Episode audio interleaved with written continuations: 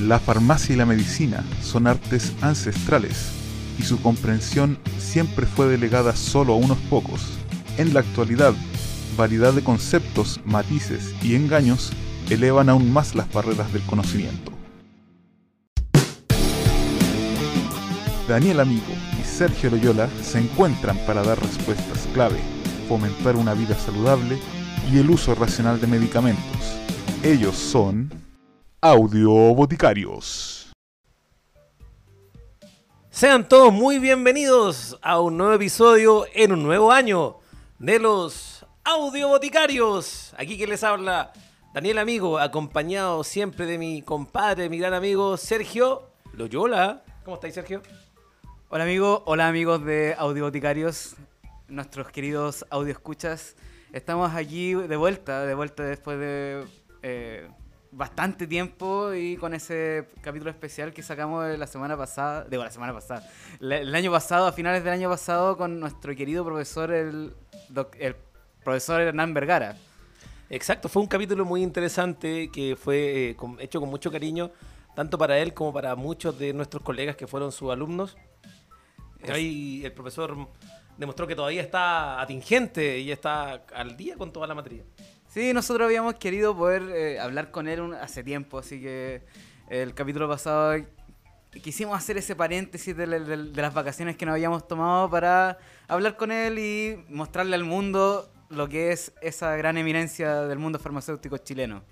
Es más, el profesor ahí nos pasó hartos artículos en relación a lo mismo, lo cual estaremos compartiendo próximamente en nuestras redes sociales. Así que atentos a nuestro Instagram, Facebook y de hecho son esos dos nomás. po. Son Eso esos- no Son esas dos redes sociales. Siempre, po, ¿no? siempre tenemos problemas con decir Con recordar las redes de, sociales. de- de dónde, dónde nos pueden encontrar.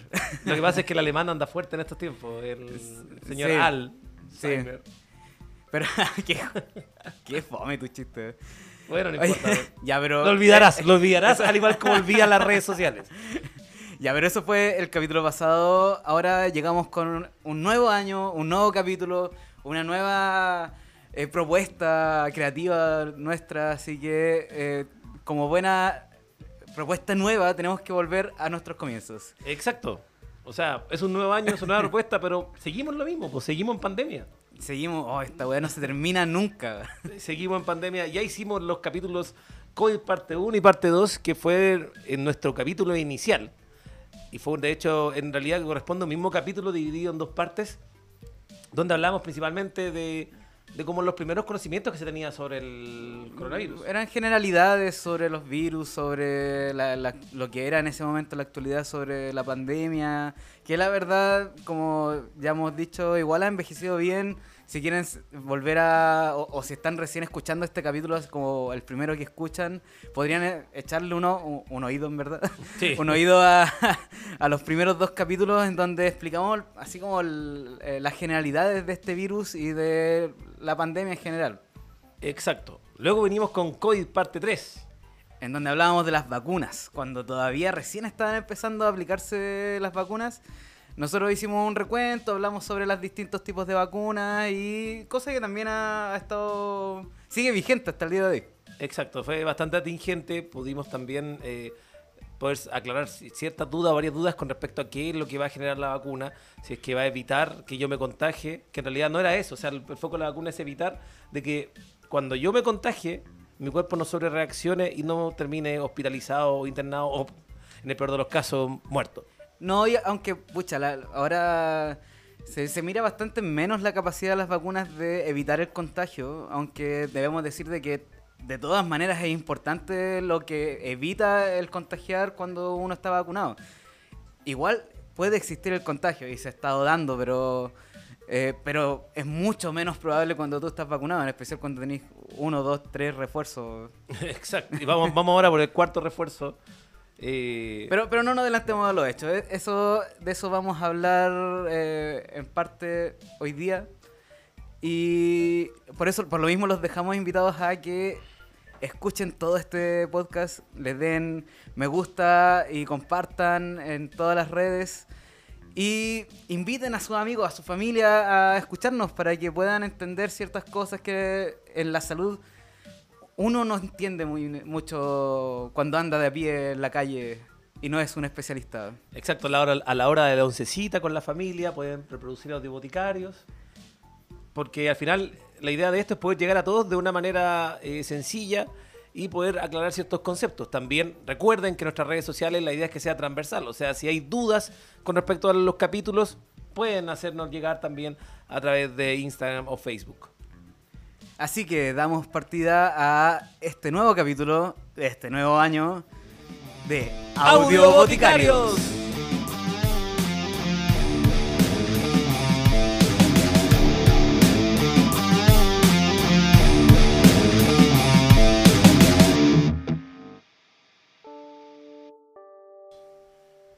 Perfecto. Creo que es uno de los mejores intros que hemos hecho. Bueno, sí. Pero sigue, sigue grabando esta cosa. Y eh, como ya como ya habrán visto, o como ya saben, estamos en una especie de, de rebrotre. Rebrotre. Rebrotre. Rebot, rebrotres. Re- rebrotres. Un rebrote en el cual los casos están subiendo de manera exponencial, pero aún así también hay cifras alentadoras. Alentadoras me refiero en cuanto a resultados como mortalidad y hospitalizaciones. Igual pongamos cierto contexto. Esto lo estamos hablando. Eh, pucha, ¿qué- ¿a cuánto estamos? Estamos a 23 de enero. 23 de enero del 2022. Exacto. Y al día de hoy tenemos la cantidad de 58.573 casos activos. La Ya. mansa caga. Con lo el último reporte de 13.674 casos en las últimas 24 horas. Lo que es mucho. Eh, Exacto. Es una de las mayores cifras que hemos tenido desde el comienzo de la pandemia y solamente podría pensar que esto va a subir más todavía. De hecho, la positividad está en un 13,61%. O sea, de 100 personas que se toman PCR, 13 están saliendo positivas. Ahora esto igual está está como distinto ahora, ¿por ¿cierto? Cambiaron los- la metodología de, de reporte y todo eso. ¿Has visto Sí, sobre está- eso? están cambiando algunas metodologías. De hecho, por ejemplo, ya no existen los contactos estrechos, sino que son los alerta de COVID. Cuando tú estuviste en contacto con alguien, pasas a ser alerta COVID y también ahora están pidiendo una mayor responsabilidad eh, de la sociedad. En el sentido de que también tú tienes que reportarte a ti y reportar a la gente con la que estuviste en contacto. Lo cual yo no encuentro que sea malo, pero nunca me ha gustado de que el gobierno traspase toda la responsabilidad a la sociedad. Que ya, la ya están delegando mucha responsabilidad a la comunidad y ahora es como más. Así como que se están desligando casi totalmente de la cuestión. O sea, exacto. si de una persona tú la mantienes mucho tiempo encerrada, probablemente entienda eh, o lo haga sin entenderlo. Pero si tú le das posibilidad de salir, lo va a hacer. Entonces, por eso mismo no. En especial claro. cuando ya llevas dos años completos de esta mierda.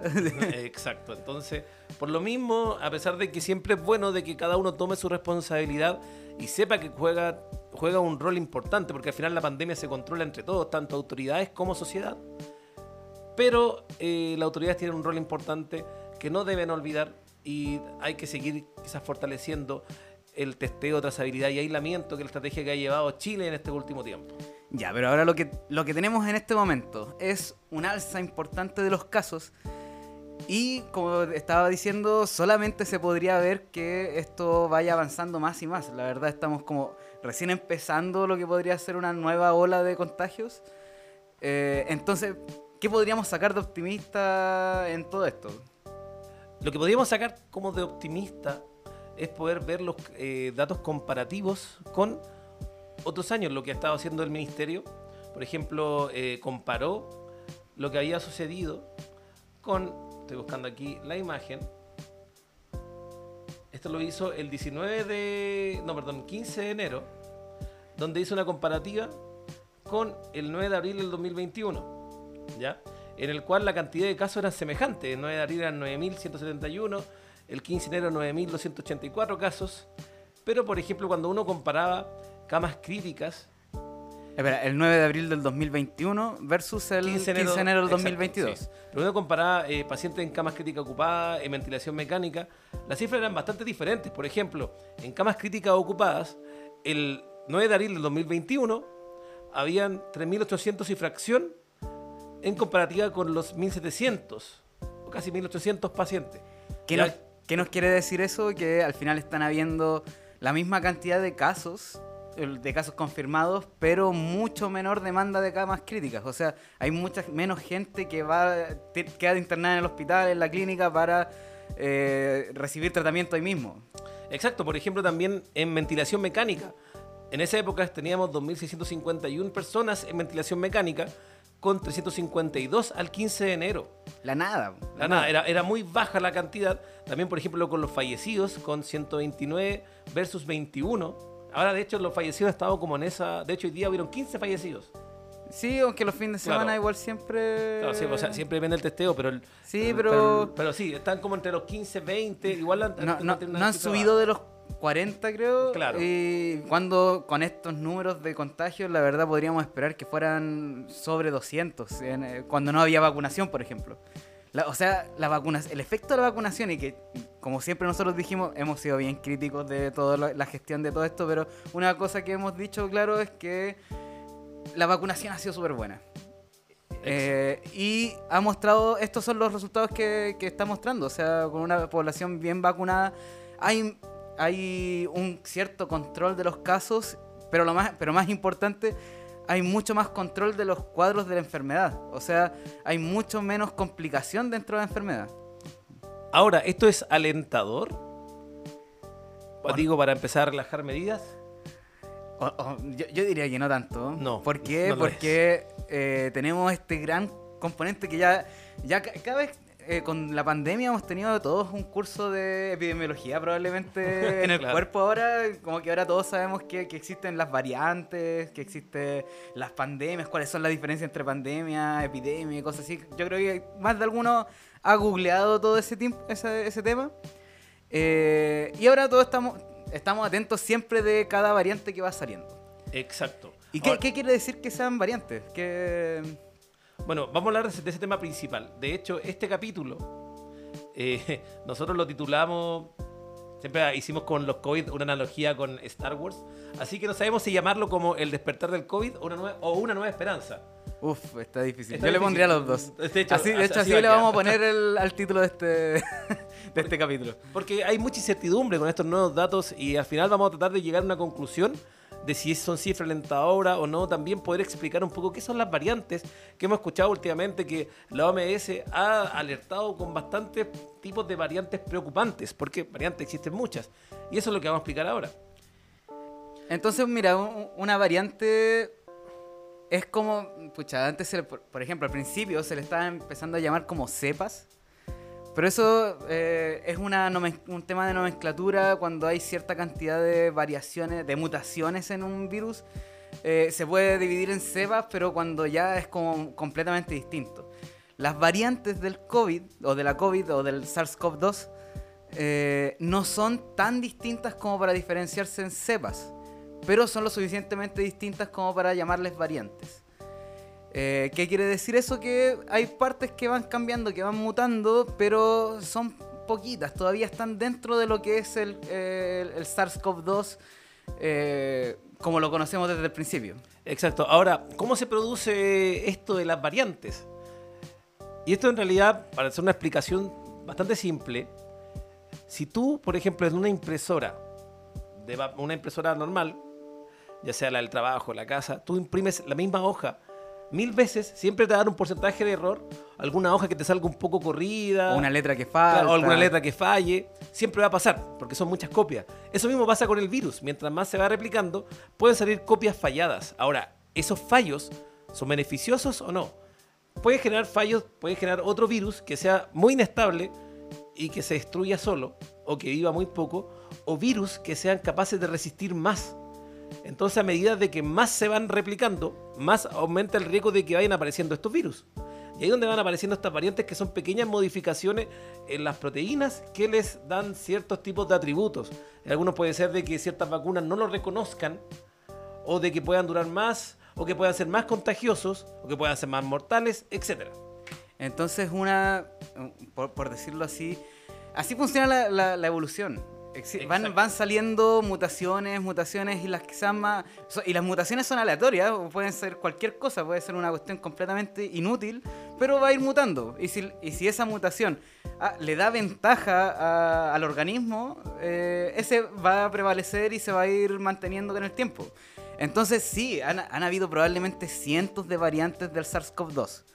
Ahora, ¿Por qué solamente hay algunas que se nombran y eh, aparecen en las noticias y todo eso? Porque estas son las variantes de preocupación.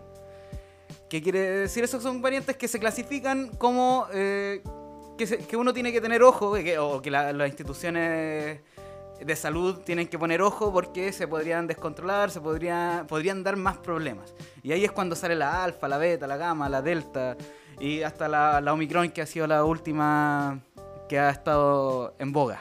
Claro, o sea, eh, para categorizar como variantes preocupantes, se ve que estas generan quizá algún momento la transmi- transmisibilidad y también un mayor riesgo de enfermedad grave. Entonces ahí donde vamos catalogando, y como dijo Sergio, están estas, está como la variante alfa, que nació en el Reino Unido, o al menos ahí se reportó el primer caso, la variante beta, que también el primer caso se reportó en África, la gamma, que se observó en Japón y Brasil, Brasil un país donde también eh, se ha generado estragos por culpa del presidente en cuanto a lo que es eh, el manejo de la pandemia, la variante Delta, que es una de las, también antes de la Omicron, una de las que estaba causando bastantes como estrago y preocupación, que se eh, pesquisó en India, y la Omicron, que se pesquisó en Botswana eh, y Sudáfrica.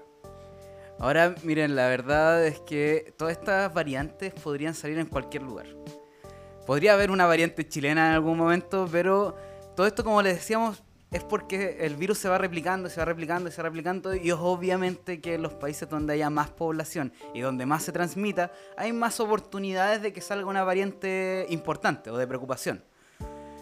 Entonces, claro, se dan en países con grandes eh, cantidades de población. Ahí en Chile igual se, se podría dar, pero sería igual difícil. Nosotros tenemos, eh, cuanto menos de 20 millones de habitantes y se, se van contagiando eh, por el orden, de- o, o van habiendo casos activos del orden del de los 60.000, cosas así, que es harto, pero comparado con otros, con, con el mundo, no, no es tanto. Entonces, menos la probabilidad de que salga una variante importante, por De ejemplo. hecho, se habló un tiempo, me acuerdo, de la variante chilena, pero ahí nomás quedó.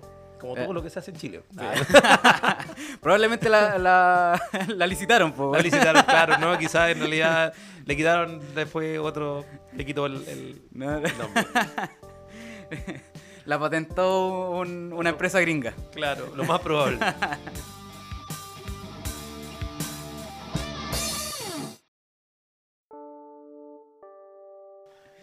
Pero es así como dice Sergio, o sea, las variantes van a ir ocurriendo y mientras más se vaya replicando el virus, más riesgo hay de que aparezcan nuevas variantes. O- Oye, oye, eso, con eso eh, sería súper importante porque estamos justo hablando de esto.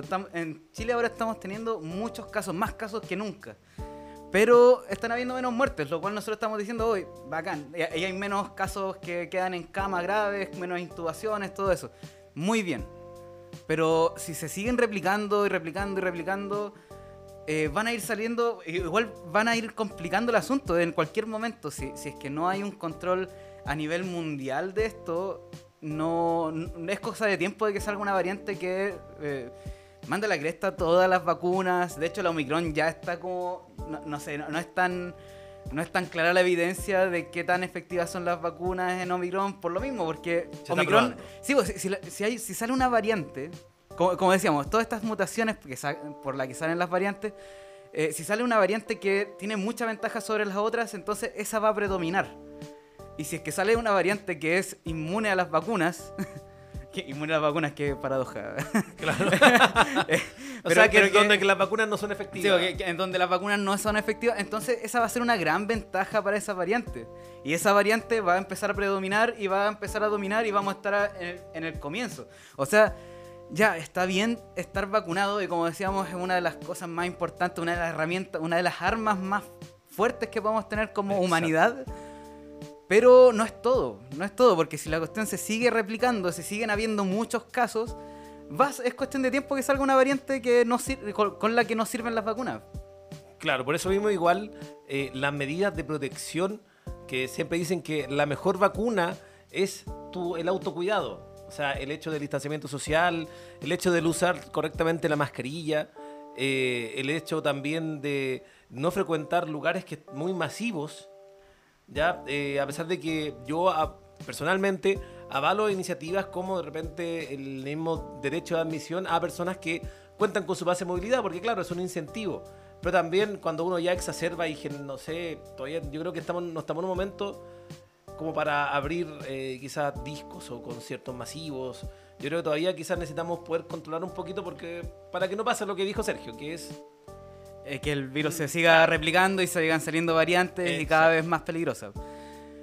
ahora, Ahora, eso eh, igual Dale. no sé. Eh, no, no sé cómo va tu optimismo, pero pucha, yo no soy muy optimista con eso. La verdad, encuentro que ya está súper difícil que se vuelvan a medidas de control eh, importantes como las que habían al principio de la pandemia ahora. Así como... no, ya no van a querer volver. quizás. Sí, no, nunca. Digo, no, no sé, no, no, no sé cómo se va a manejar esto.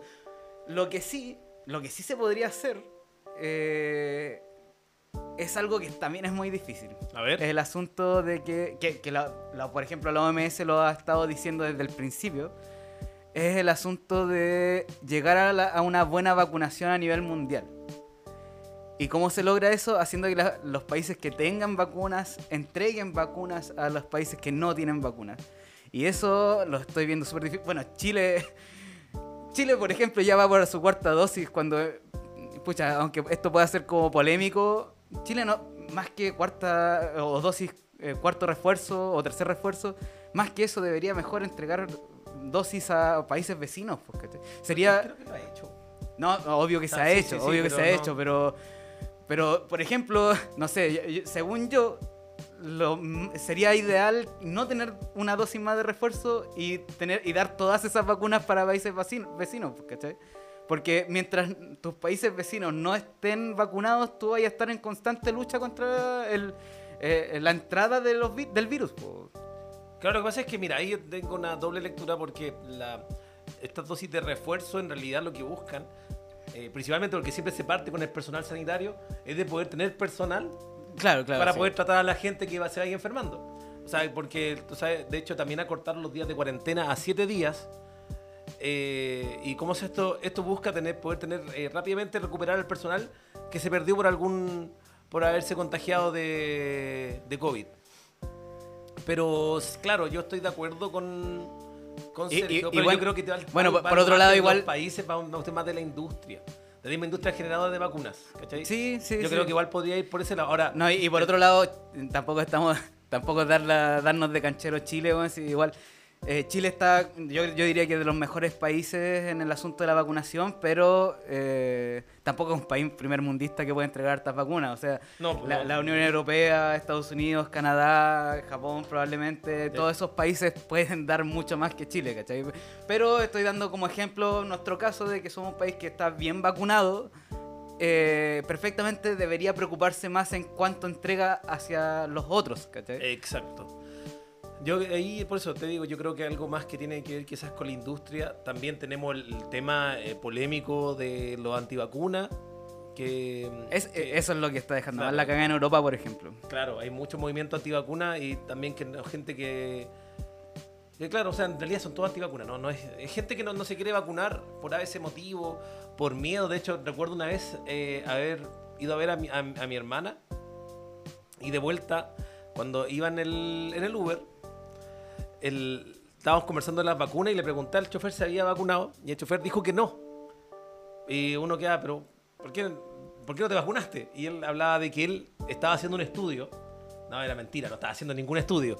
Pero, pero quería eh, ver cómo, cómo funcionaba y ya íbamos, íbamos la tercera dosis. O sea, en realidad no había nada más que demostrar. Y recordemos, como lo dijimos en los capítulos anteriores, que las vacunas salieron rápido. Una, porque la tecnología avanzando. Dos, porque se usaron mucho, por ejemplo, la Sinovac es un mecanismo ya conocido, que es el de virus atenuado. Y la más innovadora era Pfizer, pero era algo que se estaba trabajando desde antes. O sea, ya llevaba mucho tiempo trabajando con ARN mensajero, entonces... Y, y, o sea, puta, ya llevamos eh, más de un año con esto, la verdad, todo lo que se tenía que saber, o o no, no, no, no, siempre hay algo para saber, pero eh, la seguridad de estas vacunas igual ya estaba más que demostrada. Hay vacunas, por ejemplo, la misma de AstraZeneca, que empezó a dar problemas, se, trató de insistir con la vacuna y después no, no, no, no fue sustentable y, ya prácticamente no se mueve la AstraZeneca. Por lo mismo, porque el, el periodo así como de prueba de estas vacunas igual ya, ya, ya tiene cumplido su tiempo. O sea, no, no, no hay tanto más que aprender en este asunto.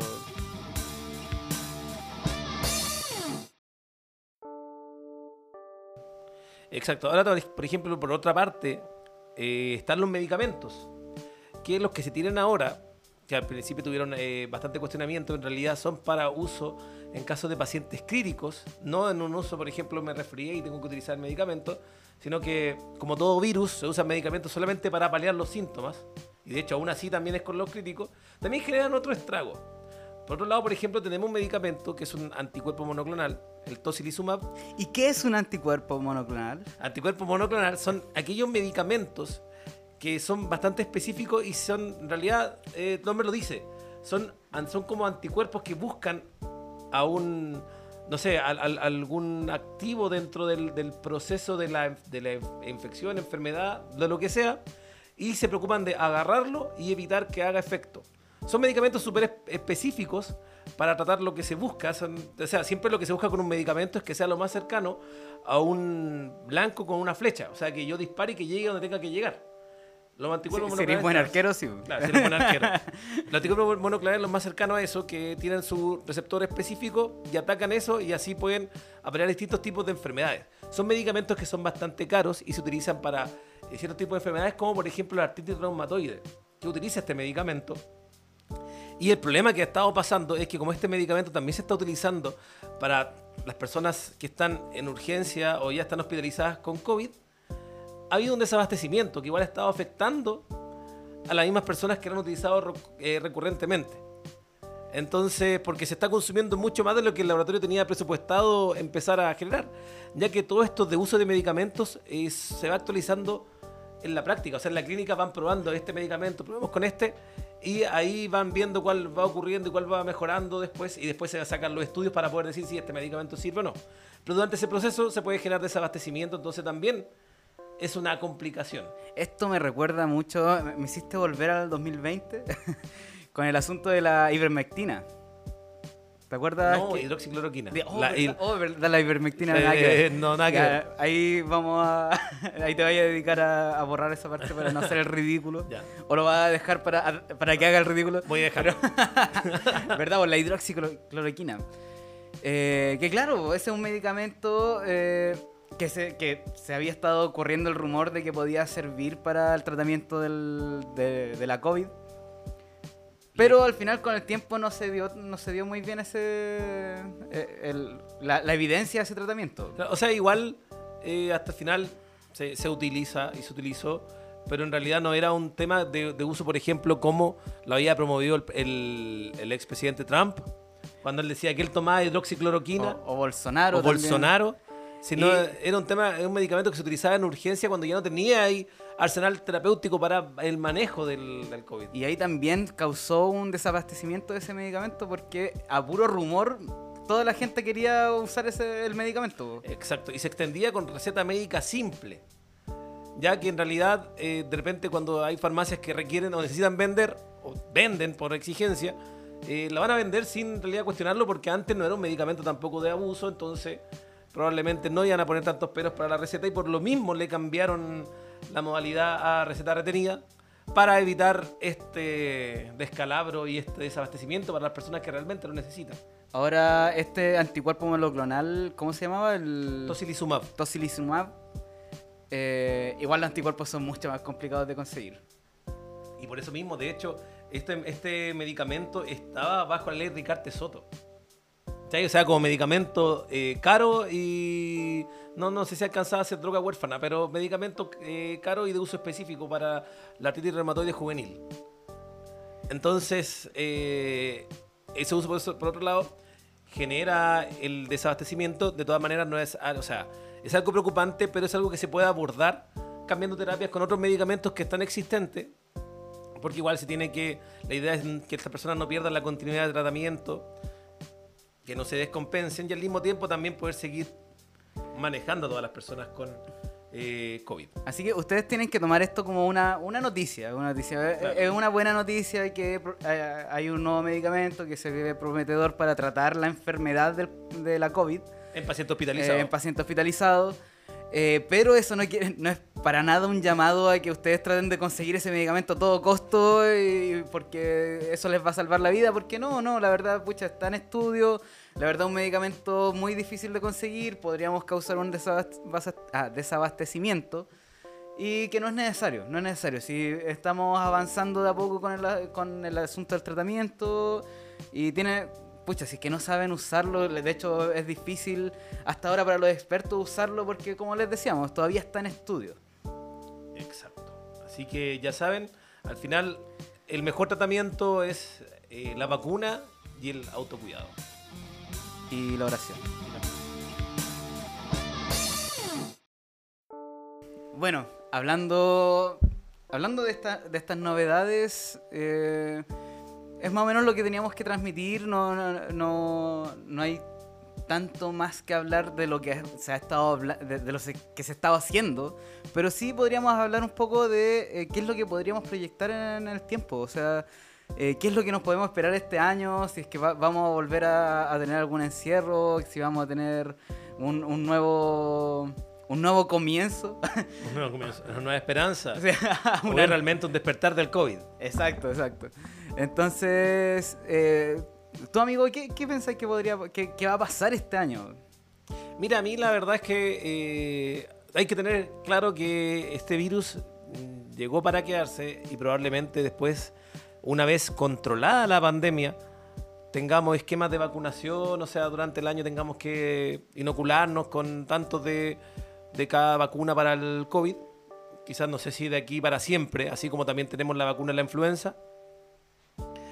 Eh, pero mira, para este año yo veo que hay que tener claro que el, aumento de casos, si bien la vacuna ayuda a reducir los números en porcentaje, mientras más aumenten los casos, igual van a aumentar estos casos de muertes y de hospitalizaciones.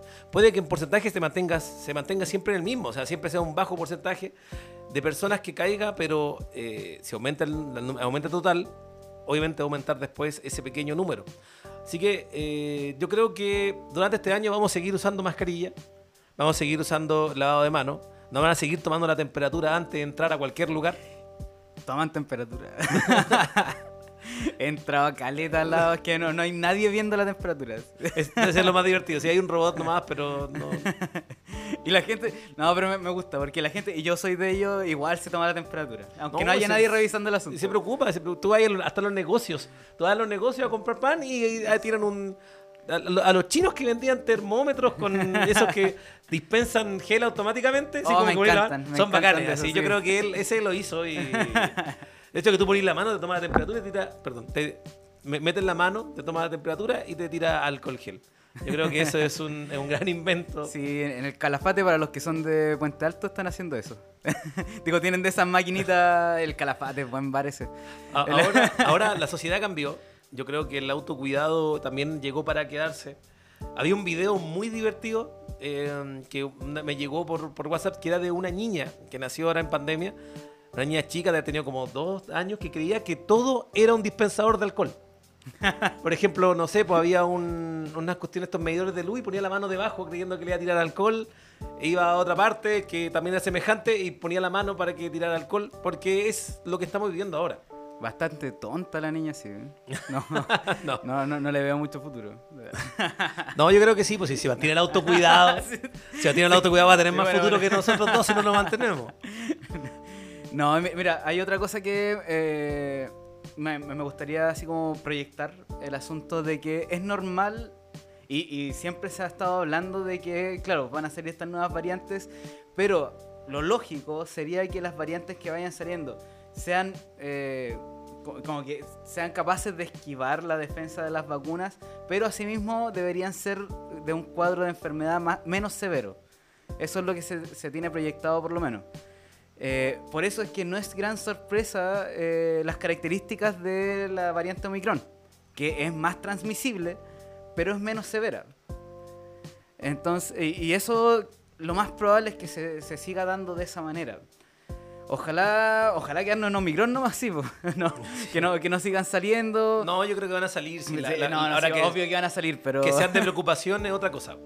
Eh, digo, sí, de hecho de- deben estar saliendo unas 10 variantes al día, pero, pero claro, ojalá Omicron o no, no haya muchas más después de Omicron que sean preocupantes y, y que se den de- con estas características, que sea cada vez el cuadro de enfermedad menos severo, para que así no, no, no den problemas. Quizá en algún día eh, esta sea una enfermedad no, no mortal, así, a, a ese punto, así que, que no sea mortal directamente.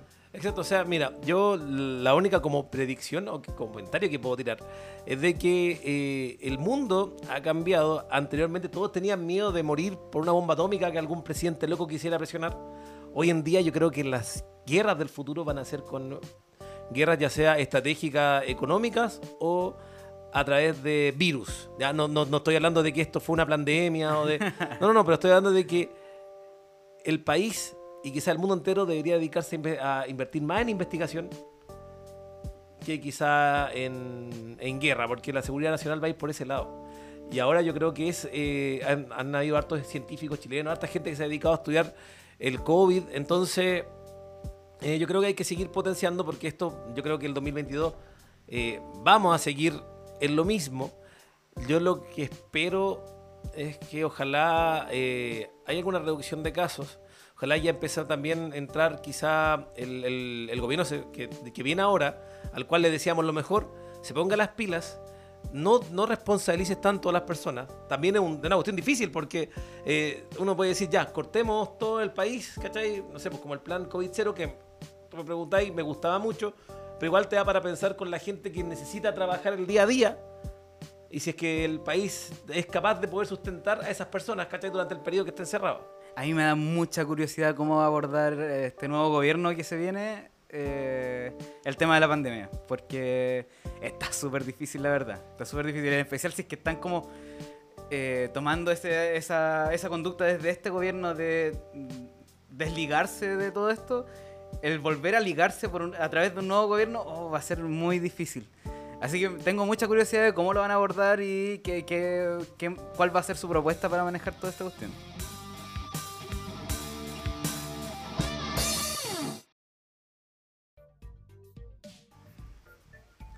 Entonces, en resumen, ya quizás vamos para ir, Sí, para ya- ir cerrando. cerrando de este entretenidísimo capítulo en el cual pudimos conversar un ratito de, de qué es lo que tenemos hasta ahora, de cómo vemos la cifra en este eh, COVID parte 4. Oye, a todo esto hay una mm, hay, hay un especial de South Park post-COVID, no sé si lo habéis visto. No, no lo he visto. Ya, es muy, pendientes. es, es muy, muy bueno. Es muy bueno, véanlo, no voy a contar nada, no quiero dar spoiler. Para pero todos igual, los millennials que vimos South Park. Claro, pero igual habla, yo creo, de cómo la sociedad en el futuro manejaría o cómo sería el, el post pandemia. Así que eh, véanlo. Yo creo que va un poco de la mano con lo que nosotros queremos llegar. Igual tiene el mismo tono de, del No, South Park antiguo. ¿cierto? Ya. Es South Park. También sepan de que tiene lo típico de South Park, que es obviamente para mayores de 18 años. Claro. no, no, no es un humor eh, blanco. Eso mismo. Pero yo creo que, no sé, como comentario final, este año yo creo que vamos a seguir las mismas medidas de autocuidado. Eh, como dijo Sergio, no sabemos lo que depara el gobierno de turno, pero tenemos fe en que pueda hacerlo bien, porque cuando uno recién está entrando viene con todas las ganas. Entonces, yo creo que tienen muchas ganas, tienen mucho entusiasmo de No, y hay que decirlo, tienen un, un gente mucho más preparada en el próximo gobierno. ¿Qué te puedo decir? ¿Qué te puedo decir? Exacto. Mira, yo la, yo la verdad es que no quiero decir nada hasta que ocurra. No, pero yo lo digo, porque- tranquilo, no te claro. preocupes. No, no, no, No- no te comprometo. Claro. No, me hago cargo de lo que yo digo. Exacto. Espero que tenga razón y decir, Checho, tenéis razón. Porque sí, tiene gente muy preparada, pero yo creo que en la confianza también está el peligro. Sí, Entonces, eh, uno tiene que mantener con el autocuidado. Recuerda igual, a pesar de que no estoy partidario de que el gobierno te ligue el cuidado a ti como persona, sí tú también tienes que saber que nadie más que tú se puede cuidar mejor. Entonces, eh, yo creo que si no necesitas, no salgas a comprar. Eh, si puedes tener la posibilidad de tener teletrabajo, hazlo.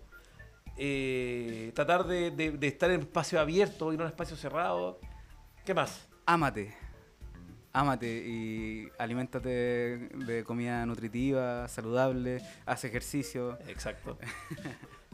Y, Y no sé qué otra cosa. Escucha Sí. Audio Boticarios. Y nunca dejes de escuchar a Audio Boticarios. Nos vemos. Así que recuerden seguirnos. Ah, ¿En espera, espera, espera. Ah, pero sí. Ya miren, síganos en Facebook e Instagram, que es donde vamos a estar subiendo más cosas. Y pucha, nosotros tenemos esta, este, este podcast subido a Apple Podcast, Breaker, Castbox, eh, Google Podcast, Overcast, Pocket Cast, Radio Public, Stitcher. No, no había cachado que teníamos. Y obviamente en Spotify, pero la verdad, escuchen, si están escuchando esto, ya están escuchando una plataforma, así que sigan escuchándola en la misma nomás. Y compartan con sus amigos. Y ahora sí, ahora sí nos despedimos porque teníamos que decir esa, Sí, esa frase. Ahora sí nos despedimos y espero que hayan disfrutado este capítulo y se vienen más y nuevos episodios de los Audio Boticarios.